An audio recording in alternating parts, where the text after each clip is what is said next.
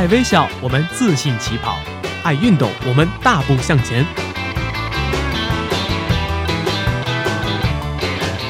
在这里，我们为梦想一起拼搏；在这里，我们为生活增添激情；在这里，我们用电波诠释体育，解说最实用的竞技技巧，报道最火热的体育赛事。每周精彩体坛盛况，我们与您一同分享。周三晚间，我们相约体育天地。我们相约体育天地。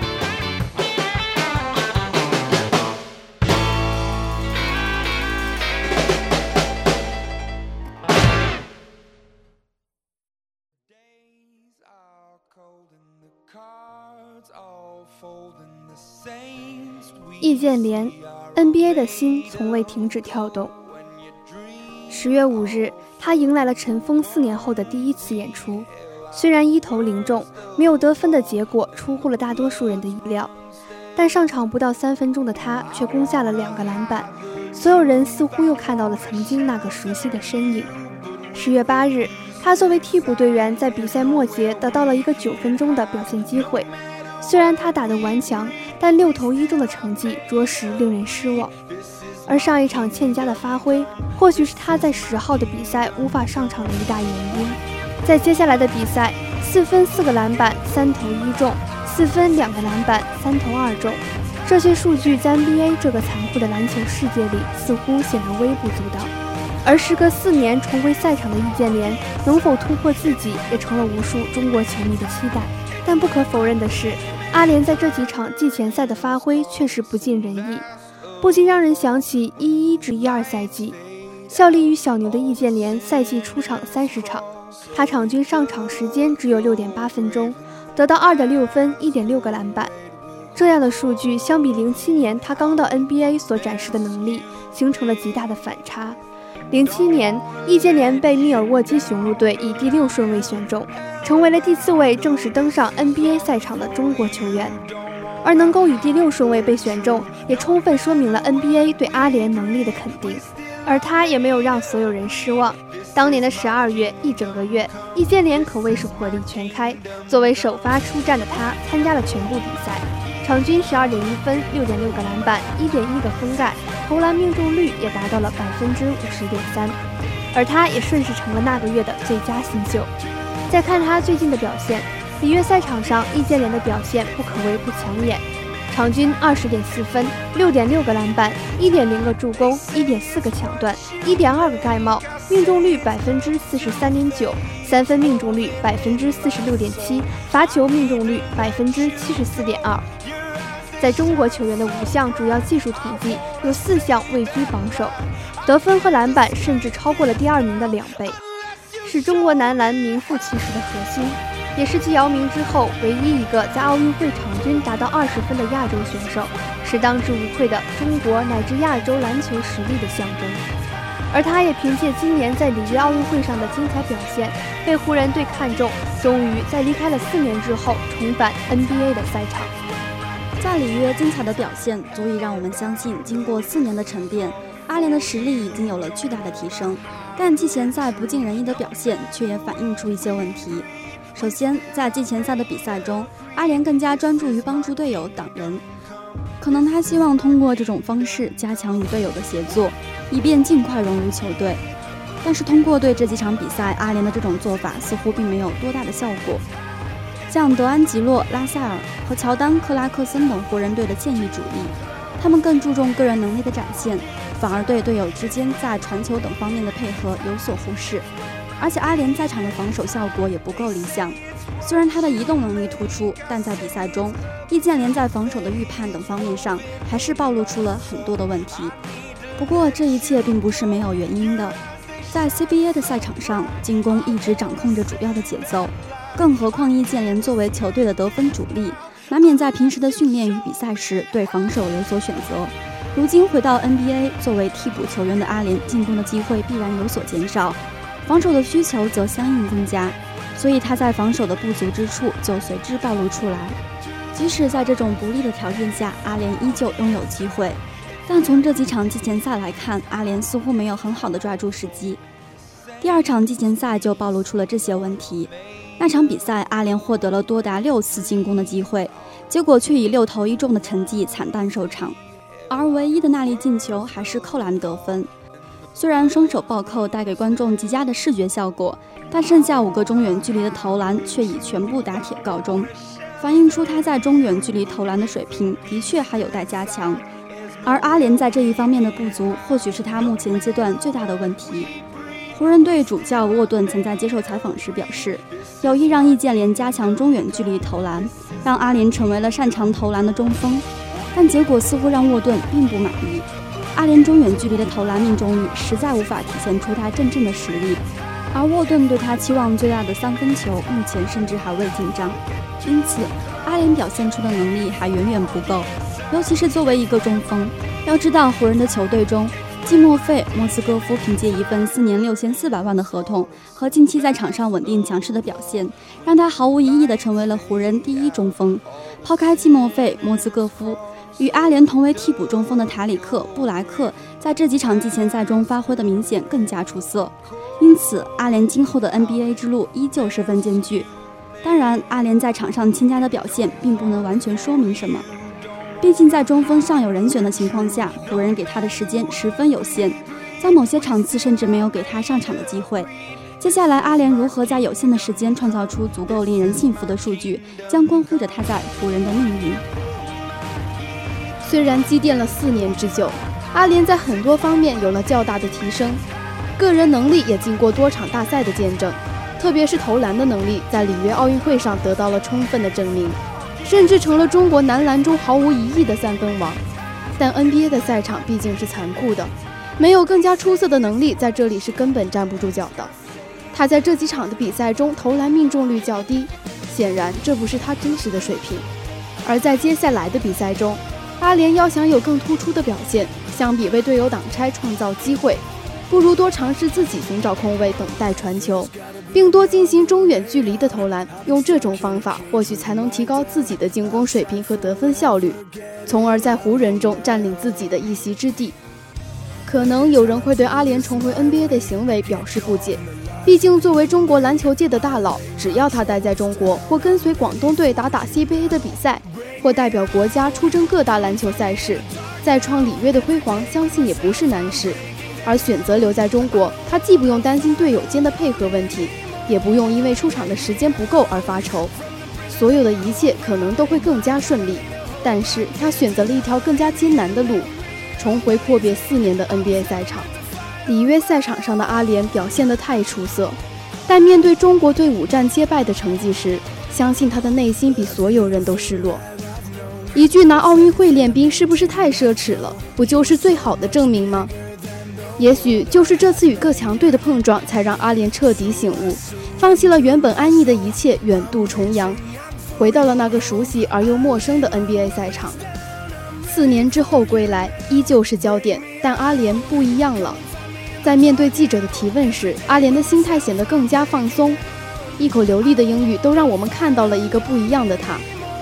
我觉得现在更适应了，更自如了。易建联说：“虽然如今还未真正融入球队，虽然如今还有很多篮球技术等待突破，虽然可能面对这样或那样的问题，但仅就季前赛对他进行评价还为时尚早。万事开头难，逆境只是一时。留给阿联的 NBA 生涯也才刚刚开始，机会还有很多。更重要的是。”放弃一切重回 NBA 赛场的易建联，虽然还未进入状态，但那颗永不服输、勇于挑战自己的心，从来就没有停止过跳动。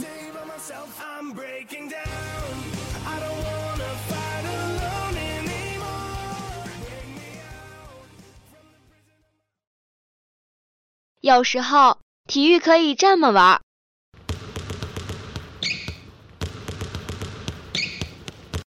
有时候。体育可以这么玩。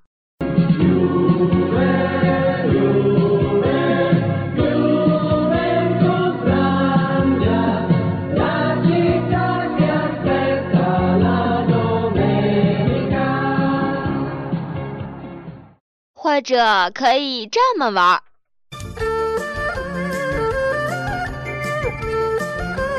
哎，停停停停停停！好像有什么奇怪的东西混进去了。哦，没事没事，只要有亮点，随便你怎么玩。接下来就是体育秀秀。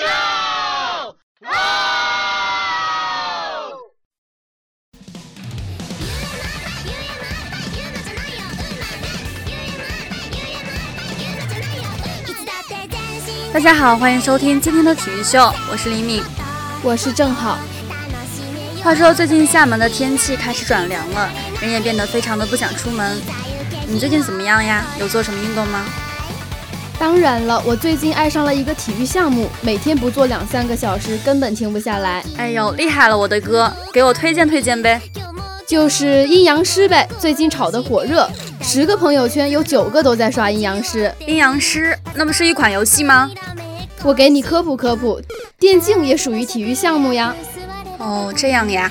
我先给你介绍介绍阴阳师吧，我们一起来探寻探寻它火爆的原因何在。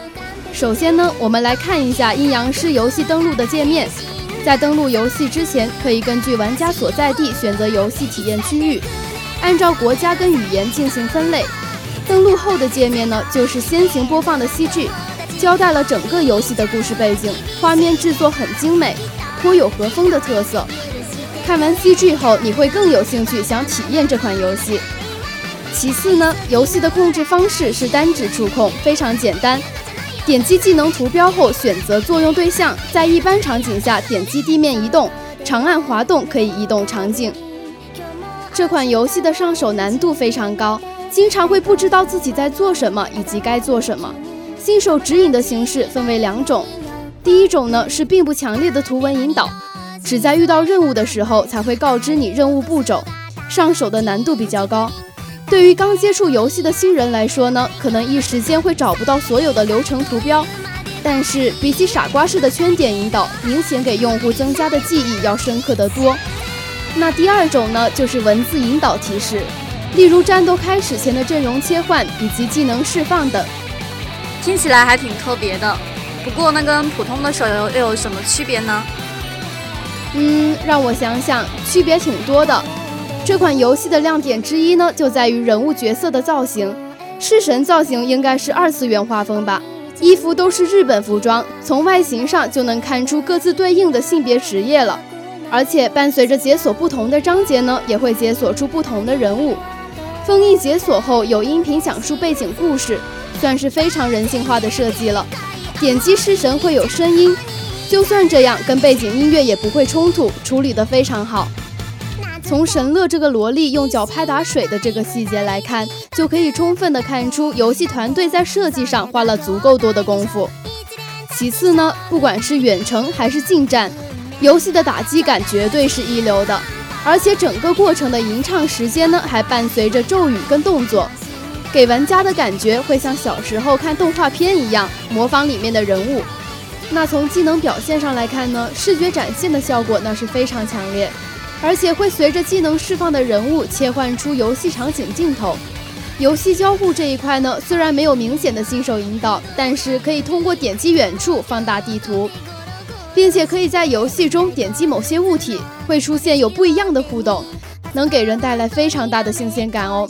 比如点击树木，树木会晃动，发出哐哐哐类似铁锤敲打花岗岩的声音，甚至是树叶的晃动声也体现出来了。重点是 NPC 的脸朝向，会随着主角位置移动而移动，这个太棒了，有没有？听起来是挺不错的。同样呢，游戏里面还设置了弹幕功能。虽然有一点点影响用户体验，但是对于二次元的用户来说呢，是绝对不会排斥这种功能的。情节走向呢，我个人也是非常满意。为了让想玩的小伙伴们还有点兴趣，我就暂时不剧透了。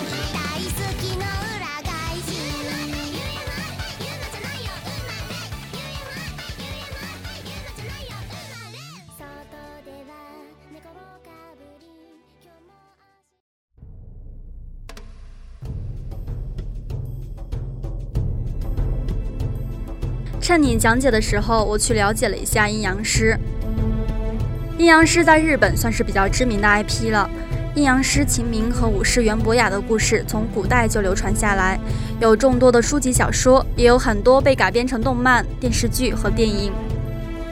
绮丽唯美的平安时代，妖魅丛生，原本在阴界的妖怪与鬼灵成为了人间的常客，并制造出各种离奇骚乱。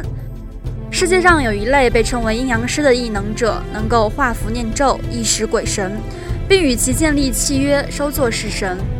他们调和着人类与鬼怪的矛盾，维系着两界的平衡与安稳。而式神是日本操偶术的一种，是以本身的灵力召唤异空间的生物，只要念出约定的咒语，随时控制召唤出来。连人的魂魄都可以使用，也有以活的生物为凭借作为式神。这种设定听起来非常之酷。其实阴阳师这个游戏呢，就是通过画符来抽取式神，大家都难以接受成为一个非洲阴阳师的事实，所以对于 SSR 的执念都充满了朋友圈。像 SSR 中的大天狗、酒吞童子、刺木童子，其实都是日本妖怪。游戏中这些妖怪的配音都是日本有名的声优，其阵容是相当强大的。光我知道的 CV 就有杉杉、泽成、丁公、铃木等等，声控真的不要错过哦。听你这么说，我也好想去感受一下阴阳师啊！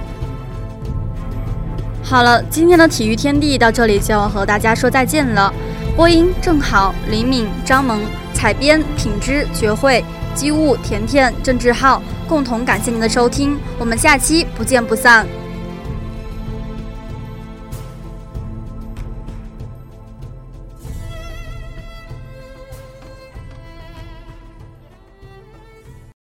下面为您带来的是本周赛事预告：十月二十日星期四凌晨二时四十五分，欧冠小组第一回合的比赛，巴萨主场对阵曼城。同样是在周四上午的十点钟，NBA 季前赛，勇士主场迎战湖人。而从本周五开始，世界大学生三对三篮球联赛将在我们学校开打，来自世界三十个国家的球队将在华园拉开战幕。希望每一位同学都参与进来，观看比赛的同时，也向世界展示一下华大人的风采。